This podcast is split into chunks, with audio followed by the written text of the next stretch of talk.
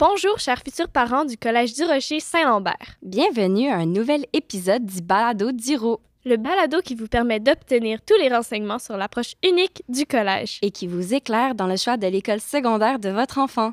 Bonne écoute!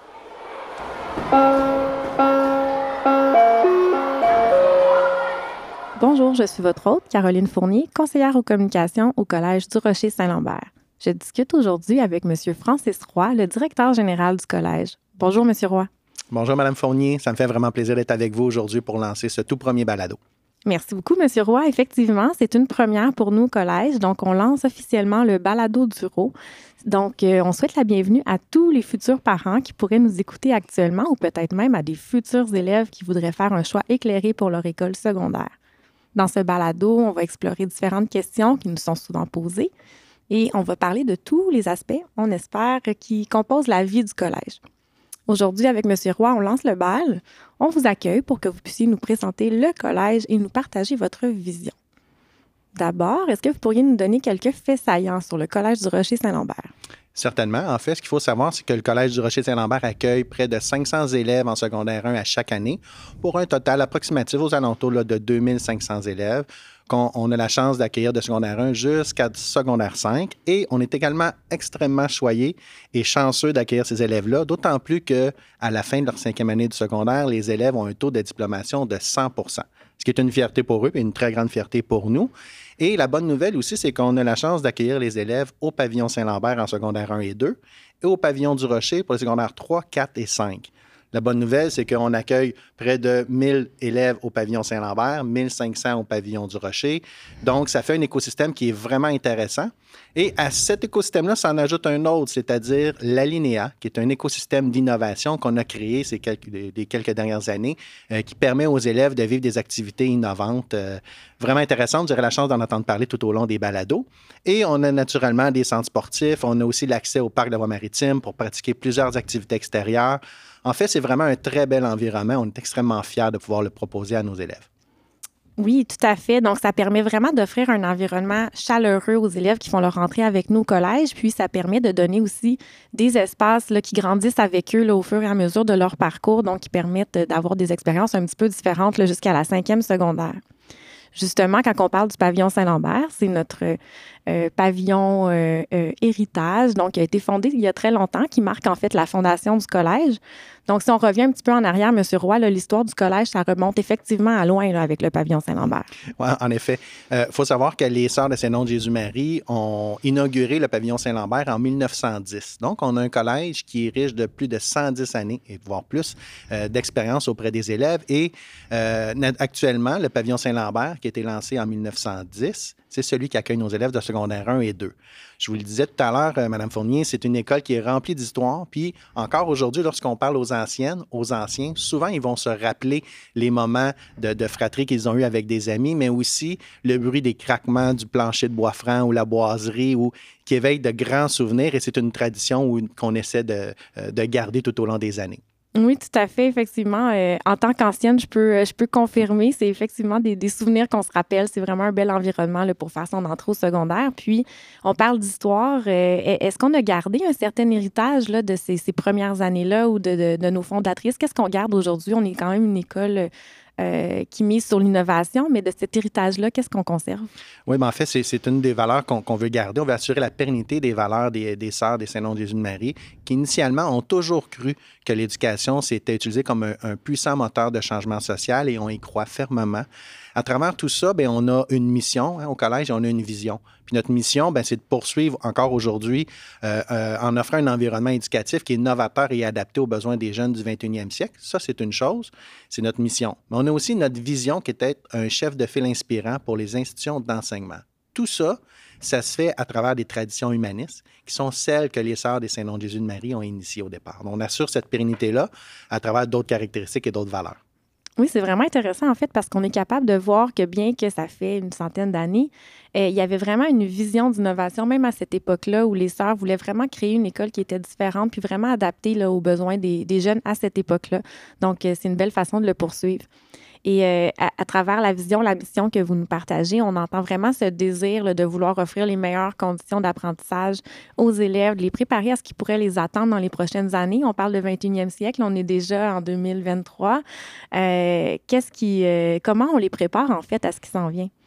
Bien, merci pour votre question. C'est une excellente question. En fait, il faut savoir qu'on est tous là pour une raison d'être. Au collège, tous les intervenants, que ce soit les soutiens professionnels, les membres enseignants, la direction, on est tous là pour une seule raison d'être, c'est de développer notre élève du RO.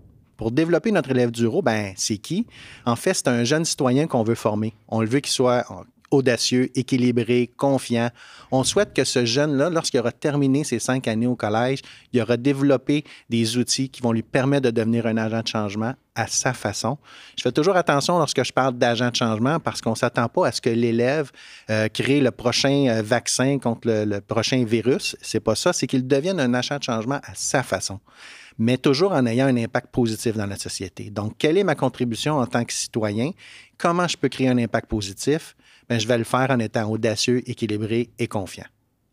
c'est une belle, une belle raison d'être, en fait. Ça donne vraiment des outils aux élèves pour être capables de gagner cette confiance-là, puis de pouvoir euh, changer ce qu'eux ont envie de changer, en fait. Et si on va un petit peu plus concret, qu'est-ce qu'on peut faire, euh, qu'est-ce qu'on fait, en fait, au collège pour arriver à les amener jusque-là? Encore là, c'est une très bonne question. Vous savez, lorsqu'on dit qu'on veut développer l'élève du RO, c'est bien. Il y a des belles valeurs à travers tout ça, mais comment on va faire pour y arriver? Bien, c'est, on a travaillé ces dernières années avec l'équipe école, les, élèves, donc naturellement les membres du personnel, pour développer un parcours de l'élève du RO, c'est-à-dire un parcours qui nous amène nos élèves de secondaire 1 jusqu'à la cinquième année du secondaire des caractéristiques qu'on souhaite travailler à chaque année. Donc, on a étudié chaque élève, bien, chaque élève en fait un élève de secondaire 1, de 2 jusqu'à 5e secondaire, pour comprendre quelles étaient ses préoccupations, ses sentiments, ses attentes, pour finalement travailler des caractéristiques ciblées par niveau. Alors, lorsqu'on parle, par exemple, euh, je pourrais vous parler du secondaire 1, la, la caractéristique pardon, qu'on veut travailler avec lui ou avec elle, c'est la confiance. Les jeunes nous arrivent du primaire, arrivent au secondaire, sont extrêmement inquiets. Est-ce que je vais trouver mon casier? Est-ce que je vais être capable d'utiliser mon cadenas adéquatement? Est-ce que je vais me perdre dans les corridors? Est-ce que je vais me faire des amis? Bref, il y a des éléments de confiance qu'on veut travailler avec eux. C'est ce qu'on fait au pavillon Saint-Lambert en secondaire 1. Ensuite de ça, secondaire 2, on va travailler le leadership. En secondaire 3, une année aussi qui est très charnière, hein, euh, on va travailler l'engagement. En secondaire 4, l'autonomie parce qu'il y a énormément de choix qui se fait en secondaire 4. Hein. on commence à travailler, on a des choix d'options, qu'est-ce qu'on va faire au cégep? Euh, donc, on travaille l'autonomie. Et finalement, en cinquième secondaire, on va travailler l'impact. J'ai, été au collège pendant quatre ans, ma cinquième année, j'y suis. Comment je peux créer cet impact-là dans la société en ayant justement cet impact-là positif? C'est ce qu'on veut travailler. Donc, en identifiant ces caractéristiques-là, euh, à chaque année, on est arrivé à développer les valeurs qui caractérisent l'élève du RO à travers tout ça, et je termine avec ça, Madame Fournier, en fait, euh, pour répondre à votre question, mm. euh, on croit beaucoup au collège à l'importance de souligner l'excellence scolaire, naturellement, la réussite, la détermination, mais on veut aussi souligner les moments très forts où les jeunes vont s'impliquer. S'impliquer sans qu'on leur demande nécessairement ou à travers un projet, mais qui crée une valeur ajoutée dans la société, qui a créé de l'impact, euh, dans l'impact citoyen, si vous voulez. Donc, c'est ce qu'on veut travailler avec eux. Donc, on veut aussi souligner ces moments-là d'initiatives d'élèves qui ont fait le choix d'avoir de l'impact dans la société, autre que de développer des connaissances en classe, mais mm-hmm. ben, de contribuer à la société de façon positive. Donc, on continue de souligner justement cette excellence scolaire-là, par exemple en classe, mais on a également ajouté, en fait, tout au long de leur parcours, des moments de reconnaissance en lien avec la caractéristique de l'année, euh, où on peut souligner, en fait, justement, des moments où ils se seraient impliqués en ce sens-là. En classe, en parascolaire, euh, on outille également les jeunes pour qu'ils deviennent des agents de changement. On fait ça comment? Est-ce qu'il y a une, approche qui est différente, en fait?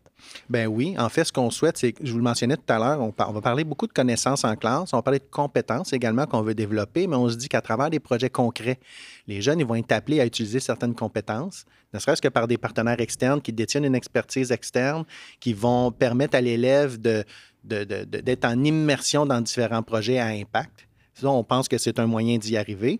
Donc, à travers ça, encore une fois, on va encourager les connexions fortes entre les élèves, les membres de la communauté, les enseignants, euh, tous les gens qui détiennent une expertise, en fait, qui peut être profitable pour les élèves. Mmh. Donc, on pense que ça va permettre euh, à tous les élèves d'avoir un impact positif dans la société.